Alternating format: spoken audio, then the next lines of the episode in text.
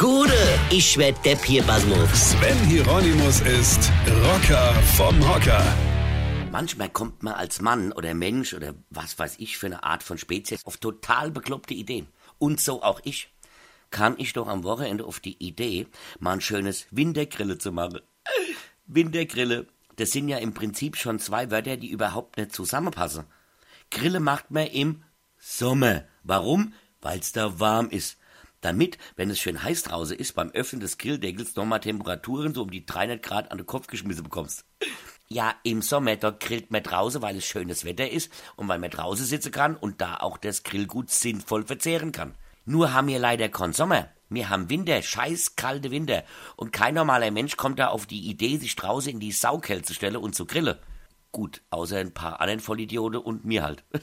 So ein Schwachsinn machen nur Männer. Ausschließlich Männer kommen auf die Idee, im Winter bei Scheißwetter tote Tiere aufs Feuer zu legen. Frauen würden sowas nie machen. Die würden höchstens den Grill ins Haus stellen, ja, die Heizung auf fünf drehe und dann ab die Luzi.